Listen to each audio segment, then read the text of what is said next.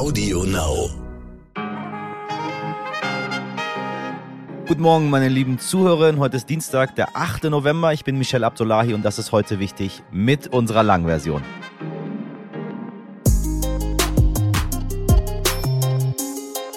Ja, liebe Leute, wenn Sie ein bisschen älter sind, dann kennen Sie den Welthit It Never Rains in Southern California. Ich singe ihn jetzt mal äh, nicht an.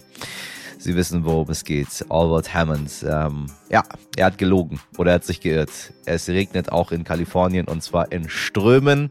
Ich wollte nur, dass Sie nicht die ganze Zeit neidisch sind und denken, was macht er da in der kalifornischen Sonne? Nee, nee, ist ein bisschen Hamburg-Wetter heute hier, aber auch mal ganz schön, wissen Sie, von der ganzen Sonne mal eine kleine Pause zu haben. So, in der letzten Woche wurde verkündet, dass Galeria Karstadt Kaufhof wieder pleite ist und viele Filialen schließen müssen. Ja, ja, gestern hat nun der Online-Händler büro.de angekündigt, 47 Standorte übernehmen zu wollen, aber hat das klassische Kaufhaus überhaupt noch eine Zukunft? Unser heutiger Interviewpartner Markus Diekmann sagt ganz klar, Nein, wir müssen Galeria sterben lassen. Nur durch neue Konzepte kommt der stationäre Handel gegen das Internet an. Und dann nützt es eben nichts, Galeria künstlich am Leben zu halten. Markus Diekmann hat mit mittelständischen Unternehmen die Initiative Händler helfen Händler gegründet, um Wissen, Erfahrungen und neue Konzepte zu teilen. Neben all der Kritik an Galeria hat er auch Vorschläge dafür, wie die Innenstadt der Zukunft aussehen sollte, damit mehr Menschen vor allem in kleine und mittelgroßen Städte fahren. Ein Stichwort lautet Erlebnisshopping. Das ist das, was ich den ganzen Tag hier mache. Und besonders wenn das Wetter schlecht ist, gehe ich noch mehr Erlebnis shoppen. Ja, ähm, ist eine sehr, sehr interessante Thematik, insbesondere wenn man durch die Hamburger Innenstadt läuft und sich fragt, wie wird das hier eines Tages mal aussehen? Also das ist eine Sache, die mich wirklich ich weiß nicht warum, aber auf eine ganz interessante Art und Weise beschäftigt den ganzen Tag. Und ich frage mich auch, ich bin auch so ein Kind, was immer in die großen, in die riesengroßen Kaufhäuser gelaufen ist. Und wenn man heute da reinläuft, ist es irgendwie alles so ein bisschen aus der Zeit gefallen. Sie werden dazu gleich mehr erfahren. Zuerst das Wichtigste in aller Kürze. Die UN-Klimakonferenz ist gerade im vollen Gange. Darüber haben wir bereits in unserer gestrigen Folge mit Clara Pfeffer gesprochen. Aber ob daraus nachhaltige Verbesserungen des Klimas resultieren, ja, das bleibt abzuwarten. Doch schon jetzt ist klar, es muss etwas passieren. Und ich kann es ehrlich gesagt nicht mehr sagen. Also was heißt, es muss etwas passieren? Wissen Sie was? Wir können es auch einfach aufgeben und dann können wir uns das Ganze hier sparen. Denn die vergangenen acht Jahre waren die wohl heißesten Jahre seit Beginn der Wetteraufzeichnung. Das sagt zumindest ein Bericht der Weltorganisation für Meteorologie. Dieser zeigt außerdem, wie stark die Extremwettersituationen auf der ganzen Welt zugenommen haben. Hitzewellen in Europa, Dürre in Ostafrika und die Flut in Pakistan sind da nur einige kleine Beispiele. Gleichzeitig hört man vermehrt von KlimaaktivistInnen, die sich auf Straßen festkleben oder Gemälde mit Suppe bewerfen. Statt sich mit Konzepten gegen den Klimawandel zu beschäftigen, diskutiert die Union lieber härtere Strafen für die Aktivistinnen. In Bayern, wo die Strafen eh schon drastischer sind, sitzen übrigens schon zwei Klimaaktivistinnen für 30 Tage im Gefängnis. Ja, irgendwie auch, ja, weiß ich nicht.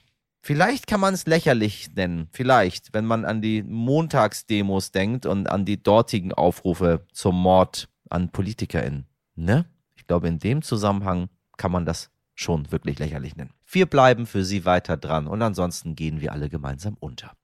Wir haben bereits gestern darüber berichtet, die Zwischenwahlen in den USA stehen an. Wir werden in der Nacht von heute auf morgen erfahren, wie das Ergebnis ausfällt und natürlich werden wir hier ausführlich in der morgigen Folge darüber berichten. Doch heute gibt es noch eine andere Meldung bezüglich der Midterms beziehungsweise den Wahlen in den USA, die wir Ihnen nicht vorenthalten wollen. Der Putin-Vertraute Jewgeni Prigozhin, auch bekannt als Putins Koch, hat nun öffentlich zugegeben, sich sich in die US-amerikanischen Wahlen eingemischt zu haben und mit Hilfe von sogenannten Trollen, also gefälschten Profilen auf Social Media, absichtlich WählerInnen beeinflusst zu haben, indem er und sein Team Falschinformationen verbreitet haben. Damit konnte Russland seine Interessen in den USA durchsetzen und die Wahlen manipulieren. Zwar steht er in den USA bereits auf einer Sanktionsliste, doch da er Russland nicht verlässt, kann er nicht bestraft werden. Auch ein ganz wundervolles Thema für die Bundesregierung, die gerade die iranische Regierung Teile davon auf Sanktionslisten stellt. Die sind halt im Iran. Da kann man mit Sanktionen gegen die nicht angehen, liebe Leute. Ja, die kommen ja nicht dann zu uns und sagen, Tach, da bin ich, nehmen Sie mich fest. Oh, diese Sanktionen, was die so bringen, ich weiß nicht. Insbesondere bei so totalitären Regimen sage ich Ihnen, die bringen überhaupt gar nichts. Meine Meinung. Der Facebook-Mutterkonzern Meta will noch in dieser Woche zahlreiche Beschäftigte entlassen, berichten US-Medien. Dabei geht es um mehrere tausend MitarbeiterInnen, die voraussichtlich morgen ihre Kündigung bekommen. CEO Mark Zuckerberg hatte bereits im September einen Einstellungsstopp und Kürzung angekündigt. Meta hatte zuletzt wachsende Verluste verzeichnet. Alleine im vergangenen Quartal verbuchte die Sparte Reality Labs, die sich um Virtual Reality kümmert, einen operativen Verlust von knapp 3,7 Milliarden Dollar. So, und wenn Sie Facebook oder Meta-Aktien, wie das jetzt heißt, haben, dann wissen Sie, worüber ich spreche. Geduld, Geduld. Ich sage Ihnen, die finden immer wieder einen Weg, doch wieder profitabel zu werden. Und es geht direkt weiter mit einem anderen sozialen Netzwerk. Ja, Sie ahnen es schon, meine lieben Leute da draußen. Wir reden über Twitter. Der neue Eigentümer, unser aller Liebling Elon Musk, versorgt uns einfach jeden Tag mit neuen absurden Nachrichten, sodass wir nicht anders können, als darüber zu sprechen. Wobei eine Sache muss ich, muss ich ihm zugute halten. Als ich dort äh, äh am Polarkreis saß äh, und meine Folgen hier für Sie eingesprochen habe, war es sein Starlink-Internet, was meine Spur nach Deutschland gebracht hat. Und das ganz schön gut. So, aber es geht weiter. Gestern Morgen zum Beispiel hat US-Comedian Kathy Griffin ihren Usernamen in Elon Musk umgeändert und sich augenscheinlich als der neue Twitter-CEO ausgegeben. Das fand besagter CEO allerdings ziemlich doof und hat ihren Account direkt erstmal gesperrt. Das Timing ist ein bisschen blöd. Schließlich hat er erst vor kurzem getwittert, dass Comedy jetzt legal auf Twitter sei. Vielleicht meint er damit nur die Witze, die er selbst lustig findet. Schließlich darf ein Donald Trump inzwischen wieder posten, während die Ex-Freundin von Elon Musk, Amber Hart, ebenfalls gesperrt wurde. So sieht anscheinend die freie Meinungsäußerung aus, die Musk am Anfang der Twitter-Übernahme so angepriesen hat. Ich meine, also augenscheinlich hat er einen Knall, ne? Das ist so, wenn Leute Leute sperren, weil ihnen was nicht passt, das, oh, das möchte man nicht da haben, wo Menschen Entscheidungen treffen können. Also zumindest durch in der Bundesregierung oder anderswo. Zu Hause okay, aber nicht da. So, aber weil das Thema offensichtlich nicht durch ist, meinem Kollegen Christian Hensen ein paar Fragen gestellt. Christian, Twitter war finanziell gar nicht in einer großen Bredouille. Warum wollte Elon Musk überhaupt so drastisch einsparen, indem er seine Mitarbeiterin entlässt und eine Gebühr für den blauen Verifizierungshaken einführt? Twitter ging es nie wirklich gut, aber es stimmt, unter dem ehemaligen CEO ging es eigentlich ein paar Quartale lang bergauf. Die Bilanz hat aber nur eingeschränkt etwas mit der Geldnot zu tun, die jetzt im Unternehmen herrscht. Auch wenn Musk schrieb, dass das Unternehmen täglich 4 Millionen US-Dollar verliert, braucht er vor allem deshalb Geld, weil der Kauf von Twitter so teuer war. Das Geld hat Elon ja nicht aus eigener Tasche bezahlt, sondern er hat sich das zum Teil eben von Banken geliehen. Und die haben vermutlich zugestimmt, weil das Aktienvermögen von ihm theoretisch ausreichen würde, um die Kosten zu stemmen. Aber das geliehene Geld kostet halt Zinsen ohne Ende. Aktuell ist die Rede von ungefähr einer Milliarde US-Dollar jedes Jahr. Und das holt Twitter im Ist-Zustand nicht rein. Das Unternehmen macht zwar Umsatz, aber nur sehr selten Gewinn. Die Suppe dürfen jetzt die Mitarbeitenden oder die ehemaligen Mitarbeitenden von Twitter auslöffeln, die unter enormem Druck Änderungen wie zum Beispiel das 8-Euro-Abo bauen müssen oder aber eben ihren Platz räumen sollen. Wie du eben schon angesprochen hast, er hat ja ganze 50 Prozent seiner Mitarbeiter entlassen. Jetzt holt er viele allerdings wieder zurück. Wie kann das sein? Was ist da schiefgegangen? Das ist tatsächlich gar nicht so einfach zu beantworten. Ich glaube, hier spielen tolle Excel-Tabellen gegen harte Realitäten. Was ich sagen will, angeblich waren Personen mit dem Aussuchen der nun gekündigten beauftragt, die gar keine Ahnung von Twitter hatten. Es heißt, Musk habe dafür zum Beispiel Personal von Tesla, Boring und SpaceX abgezogen und damit beauftragt. Also Personal von seinen anderen Firmen. Diese Leute haben dann ganz stumpf aussortiert, ohne dabei mögliche Folgen für das Unternehmen Twitter zu bedenken. Sie hatten vom Chef eine Quote, die haben sie irgendwie erfüllt. Zum Beispiel auch durch das Abzählen von geschriebenen Codelines, die die Entwickler letztes Jahr produziert haben. Wer am wenigsten Code produziert hat, der flog. Dass das eine katastrophale Idee ist, hat offenbar überhaupt keiner gemerkt. Denn natürlich, besonders komplizierter Code schreibt sich halt nicht so schnell. Quantität ist ein ganz, ganz mieser Maßstab beim Programmieren. Wenig später hat man dann auch gemerkt, dass teilweise sehr wichtige Schlüsselpositionen keinen Ansprechpartner mehr haben. Und jetzt will Musk, dass einige der Gefeuerten zurück an Bord kommen, weil es eben an allen Ecken und Enden an Personal fehlt. Was passiert da eigentlich hinter den Kulissen? Manchmal hört man sogar von Verlust zahlreicher FollowerInnen bei großen Accounts. Bei Twitter herrscht vor allem Chaos, intern, extern, überall. Was genau da los ist, wissen wohl auch die Leute nicht, die da noch arbeiten. Elon Musk fordert die schnellstmögliche Einführung neuer Funktionen, verdonnert die verbliebenen Entwickler zu 80-Stunden-Wochen und will unglaublich viel auf einmal. Zusätzlich sind aber auch ganze Teams aus der Belegschaft verschwunden, die zum Beispiel wichtige Aufgaben bei der Überwachung politischer Diskussionen während der anstehenden Zwischenwahlen in den USA hatten. Es ist vollkommen utopisch zu denken, dass die verbliebene Mannschaft im entferntesten in der Lage wäre oder überhaupt motiviert ist, diesen gigantischen Berg an Arbeit geordnet und effizient wegzuarbeiten.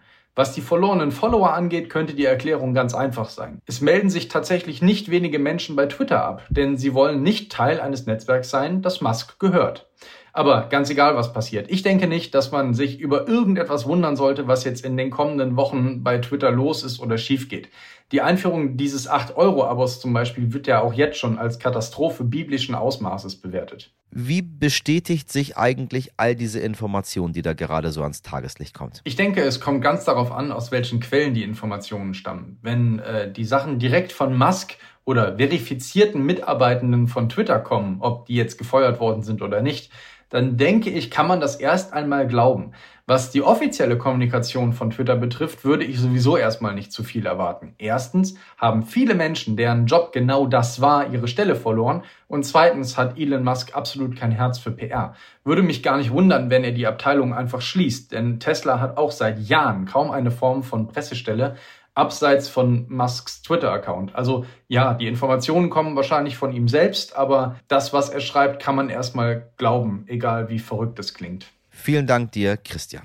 Und wenn Sie sich fragen, warum wir das machen, meine lieben Leute, die gesamte Welt, fast alle Staatsoberhäupter, Regierungen, Polizisten, Feuerwehrleute, Krankenhäuser, was auch immer, nutzen Twitter, um mit der Welt zu kommunizieren. Also das ist schon extrem wichtig. Das ist nicht irgendwie, wo man sagt, ja, Social Media interessiert mich nicht, das ist Quatsch, ich hab das nicht. Ähm, ja, aber es haben andere Leute und die kommunizieren darüber miteinander. Also ich glaube, aktuell haben wir kaum etwas, was ich so relevant finde, als das Chaos, was da gerade angestellt wird. Insbesondere hier in den USA. Wenn Sie hier wären, wüssten Sie, worüber ich rede. Also, wir bleiben für Sie weiter dran an der Thematik, so traurig es ist.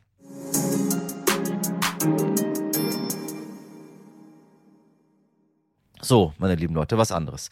War von Ihnen jemand in Hamburg beim verkaufsoffenen Sonntag. Es gibt viel weniger Menschen und geringere Umsätze als noch vor Corona in den Geschäften und trotzdem sagt unser heutiger Gast, Markus Diekmann, wir müssen sonntags dauerhaft die Geschäfte aufmachen. Denn für den Onlinehandel ist der Sonntag schon längst der wichtigste Tag in der Woche.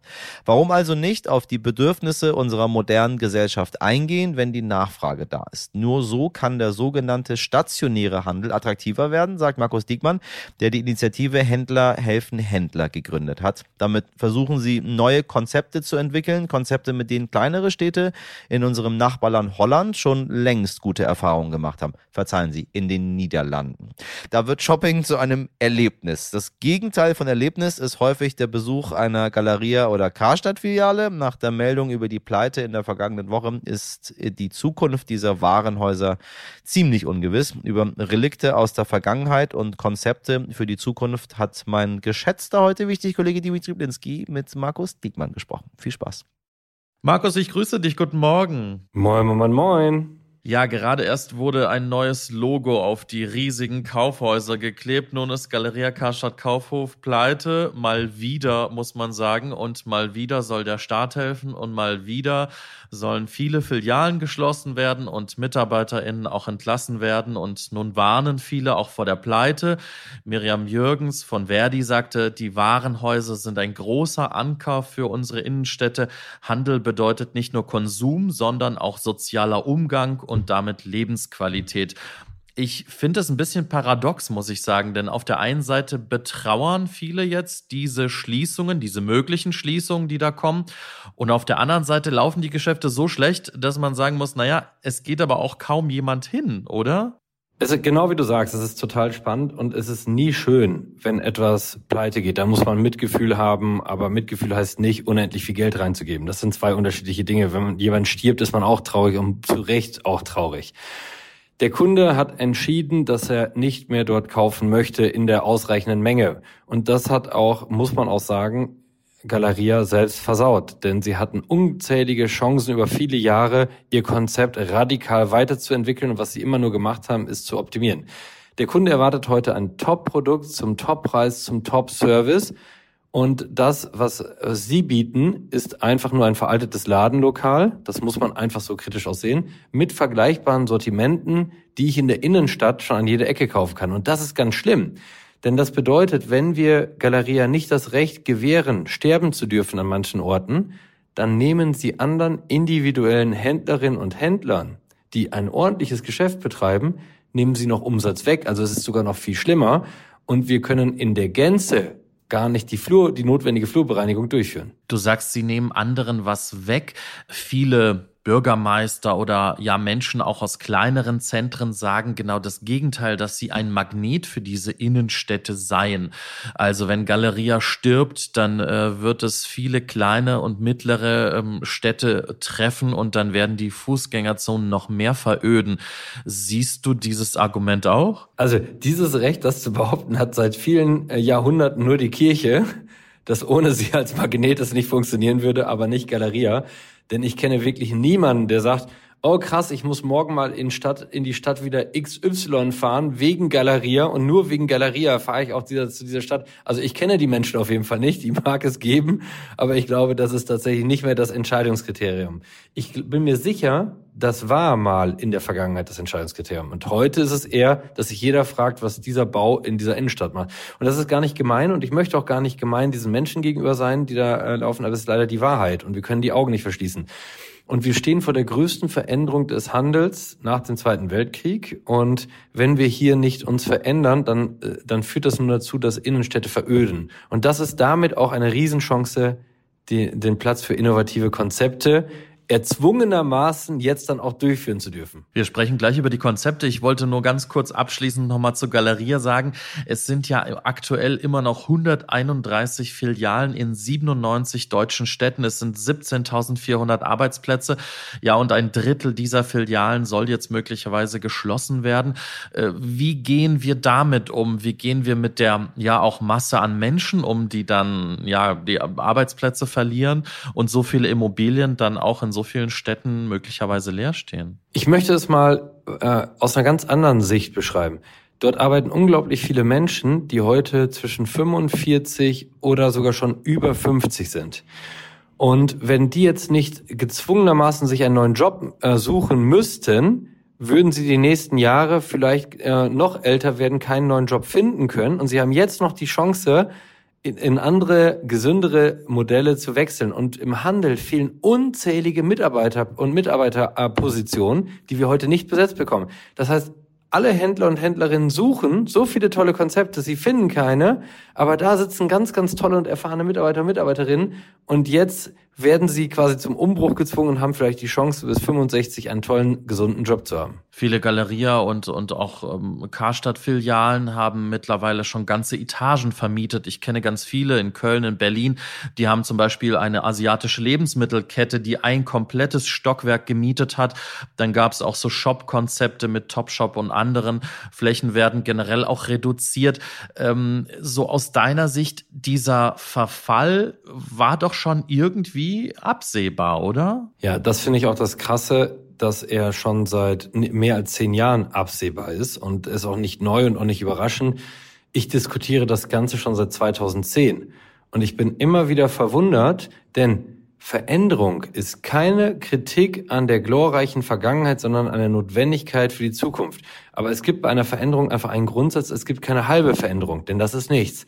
Und seit 2010 wissen das alle und seit 2010 wissen auch alle, was getan werden muss. aber aus irgendwelchen Gründen hat das Management nie entschieden. Stattdessen haben sie immer wieder sich dazu entschieden, den Staat anzurufen und zu sagen, kannst du mir noch mal Geld geben? Du forderst ein radikales Umdenken, was Innenstädte auch angeht.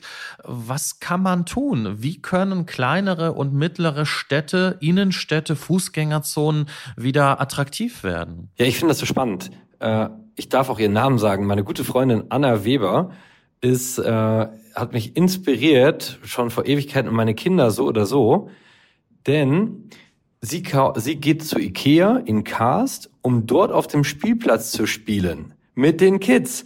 Denn nichts ist langweiliger für Kinder, als einfach nur zum Shoppen zu begleiten. Und heute ist Shopping einfach ein Erlebniskauf. Das heißt, das Erste, was wir machen müssen, ist wirklich Spielplätze und nicht nur so einen kleinen Sandkasten, sondern wirklich Erlebniswelten in die Innenstadt reinbringen. Wie Ikea. Dann müssen wir es schaffen, individuelle Konzepte, also nicht nur vergleichbaren Stuff, nicht, weißt du, wir müssen einen guten Mix aus den großen Ketten, die anziehend sind, plus kleine individuelle tolle Läden, die wirklich tolle individuelle Produkte haben, die es nicht an jeder Ecke gibt, plus gute Gastronomie. Und nur wenn du diese drei Faktoren komplett verbindest und abrundest, damit das kostenloses Parken für alle möglich ist, die wirklich nachweislich einkaufen, dann haben wir ein rundes Konzept. Und das ist das Geheimnis, warum viele Einkaufscenter in den letzten Jahrzehnten gut funktioniert haben. Jetzt, weil sie auch kostenloses Parkplatz, Gastronomie und Erlebnisshopping ermöglicht haben. Und das müssen wir jetzt auf Innenstädte übertragen. Das gelingt uns aber nur, wenn natürlich Bürgermeisterinnen, Bürgermeister das zur Chefsache gerade selber erklären und sagen, in dieser großen Krise, die wir jetzt hier in unserem Land haben, da müssen wir andere Projekte gerade zur Seite schieben, denn die Rettung der Innenstädte, die Gastronomie, die, der Handel, das ist so wichtig, damit wir attraktiv als Stadt auch für die Zukunft bleiben. Das heißt aber ein Stück weit auch konkurrieren mit dem Onlinehandel oder wird, sag ich mal, der Ausflug, den ich samstags mit der Familie mache in die Innenstadt, ja, was ganz anderes. Du sagst, es ist dann mehr ein Erlebnis als nur Shopping. Ja, genau. Da ja glücklicherweise heute beide Elternteile berufstätig sind, was ja wirklich richtig, richtig gut ist, Dadurch haben wir natürlich aber auch die Situation, dass man eigentlich unterhalb der Woche gar nicht mehr richtig einkaufen kann. Und das merken wir auch. Die großen Umsätze werden freitags und samstags gemacht, häufig. So, also müssen wir dem gerecht werden. Dann fährt man aber eher in eine Stadt, wo man ein Einkaufserlebnis plus Essen und alles in einem Paket haben kann und dort auch mehrere Stunden sich aufhält. Das heißt, es werden viele kleine und Mittelzentren darunter auch noch mehr leiden in Zukunft, weil sie noch weniger Umsatz machen. Die müssen vielleicht gewisse Einkaufsstraßen, Teile der Einkaufsstraßen auch umwandeln in Wohnräume. Dass dann nämlich Menschen in dieser Innenstadt wieder wohnen und sie damit auch beleben. Das ist das eine. Die größeren müssen noch schneller, noch mehr Erlebnis werden und die, Mittel, die Mittelstädte und können dann einfach dieses Tagespensum Pensum, äh, befriedigen. Und jetzt muss man die letzte Instanz, und da müssen wir auch nicht mehr weiter die Augen vor verschließen. Wir müssen an die Sonntagsöffnungszeiten ran. Und ich verstehe alle guten Gründe, die dagegen sprechen. Aber wenn die Menschen unter der Woche keine Zeit haben und wir sehen, dass sonntags die Zugriffsraten auf Online sind gigantisch, da wollen nämlich die Leute einkaufen, sie haben die Zeit. Und dann würde ich Sie gerne einladen. Ich würde lieber montags schließen, häufig in, bei vielen Konzepten und würde lieber sonntags öffnen dürfen. Wer schon mal in Holland am Sonntag unterwegs war, in Maastricht zum Beispiel, der wird das durchaus bestätigen können, wie viel da los ist an so einem Sonntag und vor allen Dingen, wie viele Menschen dann aus Deutschland auch rüberfahren. Äh, siehst du bei unserem Nachbarland auch gute Konzepte? Du hast es mal im Interview auch genannt, ähm, einige Innenstädte, die du so beispielhaft auch äh, siehst. Ja, ich finde es zum Beispiel, viele sagen ja mal Amsterdam oder so, das oder Kopenhagen. Klar, das sind aber gigantische Städte, die auch wirklich Besuchermagnet per se sind. Die möchte ich gar nicht zählen. Wenn du da wirklich Millionen von Besuchern jedes Jahr hast, dann ist auch klar, dass das im, dass das im Handel landet. Kleine Städte wie Winterswijk oder Egg, Egmont am, äh, am äh, See, das sollte man sich mal angucken. Denn äh, Winterswijk ist wirklich nur eine kleine Stadt, super süß, sie aber einen perfekten Mix hat aus großen Ketten, die da sind, plus ganz kleinen, individuellen, ganz toll gemachten Läden, plus super Gastronomie. Jetzt fehlt denen nur noch der Spielplatz in der Innenstadt und ich wäre glücklich. Und meine, ich darf nie wieder sagen, meine lieben Kinder, dass ihr kleine Kinder seid. Sie haben mich letztes Mal richtig kritisiert. Sie sind natürlich super große Kinder. Meine super großen Kinder würden dann auch noch lieber mit mir mitkommen. Ein Erlebnis für die ganze Familie. Du hast es äh, gerade schon gesagt, dass ähm, teilweise vielleicht auch äh, Einkaufsstraßen zu Wohngebieten verwandelt werden. Es gibt ja Menschen, ähm, es gibt ja Planer, die sagen, na ja, so ganze Innenstädte werden möglicherweise zu einem einzigen Wohngebiet, weil wir dann in der Innenstadt wohnen und dann eben eher außerhalb shoppen. Äh, was glaubst du, wie wird es in zehn Jahren sein? Äh, werden wir das erleben, dass viele Ladenflächen umgewandelt werden? Das Gute ist, dass viele Dinge so klar sind. Und ich möchte ein Beispiel sagen. Mittlerweile werden über 30 Prozent aller Umsätze online abgebildet. Der Handelsumsatz in der Gänze ist aber nicht gewachsen. Das heißt, wir ziehen also aus stationär Richtung online raus. Und das ist super, denn online ist auch ebenfalls toll. Also ich möchte gar keine Diskussion darüber auslösen, online oder offline. Das heißt, es bleiben nur noch 60, in Zukunft vielleicht nur noch 60 Prozent stationär übrig. Diese 60 Prozent verschieben sich aber immer mehr zum Erlebniskauf, wie gesagt. Das heißt, es werden äh, weniger Städte davon partizipieren können. Die anderen Städte müssen aber ebenfalls Spielplätze in die Innenstadt legen, plus tolle Gastronomie und mehr zu Wohnstätten werden. Dann müssen aber tolle Wohnungen auch in die Innenstadt, dann blüht dort Leben auf und dann wird man plötzlich wieder was sehen, dass sich individuelle Konzepte auch im Handel wieder da ansiedeln, weil plötzlich richtig Leben wieder Innenstadt ist. Zwar nicht mehr in der Größe, aber dafür ein paar tolle neue Läden dort wieder entstehen werden. Der Städtetag fordert mehr Geld für die Innenstädte, 500 Millionen pro Jahr und das auf die nächsten fünf Jahre. Brauchst mehr Geld für die Innenstädte, gerade auch für die kleineren? Es braucht nicht mehr Geld, außer jetzt für Spielplätze und so. Es braucht wirklich eine aktive Gestaltung. Und das möchte ich mal erklären. Früher haben Städte häufig Bewerbungen bekommen von, äh, von tollen Konzepten wie H&M, die haben, die haben dann die Wirtschaftsförderung angeschrieben, haben gesagt, habt ihr eine Idee, wo wir uns, wo wir uns ansiedeln können? Heute funktioniert das so nicht mehr. Ich muss heute raus. Ich muss selbst als Bürgermeister, Bürgermeisterin nach Winterswijk fahren, muss mitsprechen. Wie habt ihr es geschafft, diese individuellen Konzepte zu bekommen? Ich muss vielleicht äh, in eine andere Stadt, nach Amsterdam fahren, gucken, wie geht das? Ich muss mich vernetzen. Ich muss mich mit dem Handel vernetzen und ich muss selber diese, wie ein Trüffelschwein, den Trüffel finden und muss ihn ansprechen. Das meine ich mir. Und das ist richtig immense Arbeit. Und das bedeutet, ich brauche Leute, die Lust haben, ganz Deutschland, Österreich, Schweiz, Holland abzusuchen nach individuellen Konzepten, die zu überzeugen, zu uns zu kommen. Und genauso funktioniert das. Und so ist es auch im Handel heute. Auch als Händler muss ich viel mehr tun für den gleichen Umsatz. Es ist schwerer geworden. Aber dieser Arbeit darf ich mich nicht entziehen. Und damit kann es nur Chefin oder Chefsache sein. Du sagst schon, 30 bis 40 Prozent äh, des Umsatzes findet jetzt schon online statt. Was ist so deine Perspektive? Genau, je nach Segment. Es gibt natürlich noch Segmente, wo es noch deutlich drunter liegt, aber äh, bei Büchern äh, deutlich höher zum Beispiel auch oder Elektronik. Also die Perspektive wird nicht so sein, dass 50-50 es sein wird, sondern äh, ich denke immer so 40-60. Ähm, und das ist auch gut so. Und da darf man auch sich nicht die die Augen vor verschließen. Und wenn wir neu, als Stadt neue Services zum Beispiel anbieten, und ich kann mir das sehr, sehr gut in einer Stadt wie, wie Bocholt mit 74.000 Einwohnern vorstellen, dass man sagt, wir bauen eine kleine Infrastruktur auf, die dir die Sachen innerhalb von 45 Minuten nach Hause bringt. Das heißt, der Händler, der, der hat ja heute, ist ja, der Händler besteht ja darauf, dass der Kunde zu ihm in den Laden kommt. Und das ist nicht mehr die Zukunft. Und wenn wir an Italiener denken, wie erfolgreich die plötzlich mit Pizza-Lieferservices wurden. Wenn aber heute der Händler Lieferservice bedeutet, dass man erst zwei Tage später die Ware nach Hause bekommt, dann hat man diesen, dann hätte auch eine Pizza nicht funktioniert. Dann stell dir vor, du bestellst sie auf Lieferando und da steht, drei Tage später ist Auslieferung. Aber wenn wir das machen und diese Stärken nutzen, dann ist es, dann mixen wir die Welten. Dann denken wir nicht mehr in Online, wir denken nicht in Offline, wir verbinden sie, wir vernetzen sie und wir nutzen auch die Stärke der Regionalität. Und darin bestehen auch ebenfalls neue Chancen. Und daran glaube ich, dann wird demnächst, weißt du, als alte Menschen muss ich den Supermarktsachen nicht mehr selber abholen, sondern ich bekomme sie einfach nach Hause gebracht. Ebenfalls muss ich nie wieder 20 Tüten tragen in der Innenstadt, sondern bekomme sie auch gemütlich nach Hause gebracht. Oder wenn ich mit meinen Kids im Sandkasten sitze, kann ich eben schnell anrufen und sagen, könnt ihr mir eben noch dieses Spielzeug bringen und ich kriege es gebracht. Und all das, so stelle ich mir die Welt der Zukunft vor. Und jetzt, wir müssen aber nur lernen, nicht in so komplex zu denken. Denn äh, wenn das ein Italiener oder eine Dönerbude schafft, dann können wir das auch. Wenn wir daraus aber ein riesen Hexenwerk machen an Bürokratie, dann nicht. Und da muss man natürlich sagen, auch da sind die Holländer teilweise gerade bei kleinen Händlern auch pragmatisch.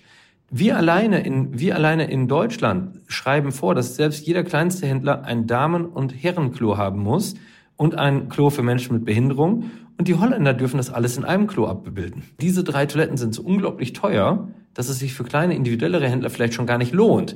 Und ich glaube, da müssen wir insgesamt äh, neu denken und sagen, was ist wirklich für Menschen wichtig? Und ich glaube, es schaffen auch alle auf eine Toilette zu gehen wenn es dann die, wenn es dafür mehr Individualität fördert und wo können wir mehr pragmatisch sein, wie Sonntagsöffnungszeiten etc. Markus, vielen lieben Dank. Ich hoffe, dass uns ganz viele BürgermeisterInnen und Menschen aus der Verwaltung zuhören und sich dadurch ermutigt fühlen und sich eben nicht runterziehen lassen durch die mögliche ja, Schließung von Galeria Kaufhof, sondern dass wir da wirklich neu denken und nach vorne gehen. Vielen lieben Dank dir. Ich danke dir auch. Vielen Dank an Markus Diekmann und an Dimitri.